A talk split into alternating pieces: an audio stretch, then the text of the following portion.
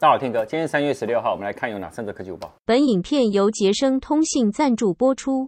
我们看第一则哈，那个三星呢，它预告在明天晚上十点哦，会举办 Galaxy A 的系列的中阶机的发表会。然后没有意外的话，就是会他们的 A 系列中阶机款哦，会发非常多款。那当然呢，其中有一款当然是大家比较期待的哦，就是 A 五二 S 或 A 五二。这个五 G 版的继任的机种就是 A 五三的五 G 版，呃，哎，你现在已经呢，其实在国外的零售商的网站已经曝光了。那当然，它作为 A 五这个三星的 A 系列神机的继任者哦，它当然规格要很不错。那目前呢，刚好呢，在东南亚那边的 YouTuber 呢，哎，他竟然已经可以先开箱了。那从他的开箱拿出来的看出来的感觉呢是。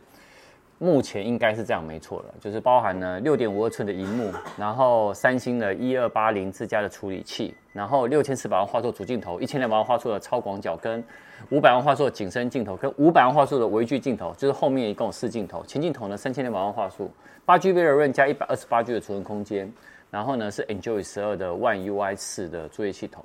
那目前呢开箱看起来啊，就是外观会延续前一代的设计。然后比较像是那个矩形的那个镜头的模组，还有豆豆式的镜头，有没有？那外观呢则是蓝色。那预计呢也会有多色可以让大家来选择。那另外呢一样没有电源的转接器，然后会有送 USB C to C 的充电线，还有卡针。没关系，到时候有的话，我们台湾一定会开箱的。刚刚讲完三星呢，当然先讲一下我最近装的壳，因为很多人也在问，这是我装的三星的 S 二二。Ultra 的壳，但它的壳呢，其实有 S 二二 Plus 啊，S 二都有。然后它是 Uniqlo 的品牌，那这品牌你也知道，这这个也是他们家的，就是我很喜欢用他们家的产品哦，因为这是亚瑟三 C 生活他们代理的。那这有什么好？你可以看哦，这里哦，它有四角强化的，这里一二三四角强化的干嘛？军规等级的防摔。然后呢，另外呢，它四角呢这边呢，好也有加厚的一个设计。而且还可以有防刮，你有没有看到？这种透壳呢，最怕防刮，最怕刮了，但是它有防刮，而且当然呢会有耐冲击啊，然后最高呢可以从一点三米哦，然后落摔测试啊，当然我不会落摔了，我自己拿起来要用的。而且呢，你也可以看到它也高过什么？高过荧幕。你也知道那种 S 二 Ultra，你说 Plus 啊跟 S 二其实都可以贴保贴，但 Ultra 呢，那个它是曲面，那保贴很难贴啊，所以我没有贴。好，那另外呢，它的这个但是 TPE 的结构哦，所以它的那个吸吸收力哦，其实是蛮强的。所以也就是说，你今天落在地上也不用太担心。推荐给你们，我跟你讲，我还是会把这个产品放到什么我们资讯栏，你们可以点资讯栏看看。再来呢，大家应该也知道，我本周有开箱的 iPhone SE 的第三代嘛。那稍早外媒呢，其实呢也有也有一些都有同步一起开箱，然后他们的评论也出来了，这边也分享给大家。那包含什么呢？包含呃，我先讲 CNET 好了。CNET 说，它有一千两百万画素的单镜头，但是缺乏超广角，还有变焦镜。那他认为哦，A 十五的晶片哦，让苹果在中阶手机有资源呢，智慧的 HDR4、四 K 录影，还有拍摄风格这些，其实在日间呢表现呢非常出色。很遗憾的是，没有夜间的模式。那低光表现呢并不优异。那知名的那个 YouTuber MB 就在黑人啊，他还说新 iPhone SE 哦是一个极度不平衡的手机，为什么呢？他说像 S 五的晶片呢是超越市面上所有的 Android 的旗舰，但却有许多地方哦落后同价位的手机。他认为这一款手机哦有点乏味可陈那种感觉。那但是呢，他觉得它很简单，而且呢，它拥有长时间的更新资源。但是还是很值得推荐的一款呢，便宜的 iPhone 的型号，这是外面的。第三种，当我们看到我们前一两天都有开箱 iOS 十五点四的正式版，就是在 iPhone 已经安装，对不对？但其实 iOS 十六呢，相关的一些讯息也都传出来了。那我先讲一下哈，他说 iOS 十六呢有可能会放弃三款的旧型的那个机种，那包含了 iPhone 六 S、iPhone 六 S Plus 跟第一代的 iPhone SE，啊，因为他们说这已经是六七年的机子了，所以呢，性能跟 他们觉得寿命应该差不多了。那到底 iOS 十六它有哪些新功能呢？我现在一一跟大家来分享。第一个呢，就是它可以荧幕呢，他们叫息屏显示。那这个呢，其实目前传出来是说只有在 OLED 的荧幕呢才有支持。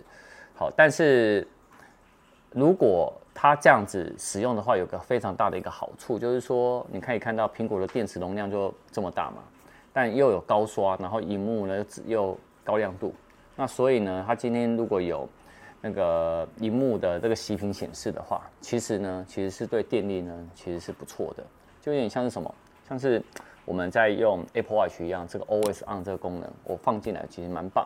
那第二个呢，就会新增专注模式。其实专注模式，呃，它会有新版的。好，那比如说呢，你今天呢可以点击那个我们荧幕呢不是在锁锁定的状态的时候呢，有个相机按钮，按下去呢，它就可以直接帮你做一个专注模式。那你也不用再担心到说有什么简讯啊，或者一些相关应用讯息去打扰你。然后在第三个呢，就会有全新的设计的呃 icon，哎，我觉得这也很棒哈，而且甚至于他说有可能 iOS 十六的一些 icon 还可以去制定一相关的一些风格，哎，我觉得这蛮好的。然后再来就是第四点呢，就是有新的他们那个 widget 的小程式、小工具，哎，那种因为在 iOS 十四有出了以后，有很多人呢都有拍一些什么桌面美化的相关的一些教学呀、那他这一次呢其实是。再更升级，就是说可以交互，是叫什么呀？比如说你今天可能是在录音的那个 widget，对不对？你可以就可以直接录音，然后呢，你可以在主萤幕呢也可以编辑笔记啊，控制音乐。那所有的操作完全呢都不用去打开 APP，在桌面上面就可以完成。哎，这个我觉得蛮好的，就是有点像什么，像是把控制中心放到那个 widget 上面。哎，我觉得这个很很棒。那再来呢？这一个是大家应该最喜欢的，就是它终于可以支持上下呢多工处理了，多工分工了。那萤幕呢可以分割了，那你就可以多运用了嘛。好，那到底可以分割是不是只有上下分割两个，还是可以怎么样多工处理呢？我觉得这个是 iOS 十六我自己很期待的。那除此之外，它还有悬浮式的低电量的通知啊，相机、麦克风有一些全线的独立开关。哦，像这些部分呢，哎，其实。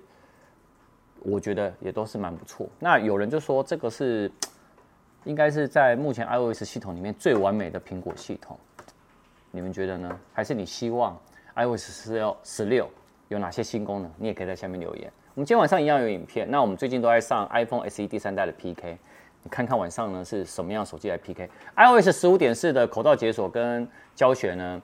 呃，其实我们都有拍了，你可以点击我们的那个频道。你就可以看到了，好吧？就这样喽，晚上见，拜拜。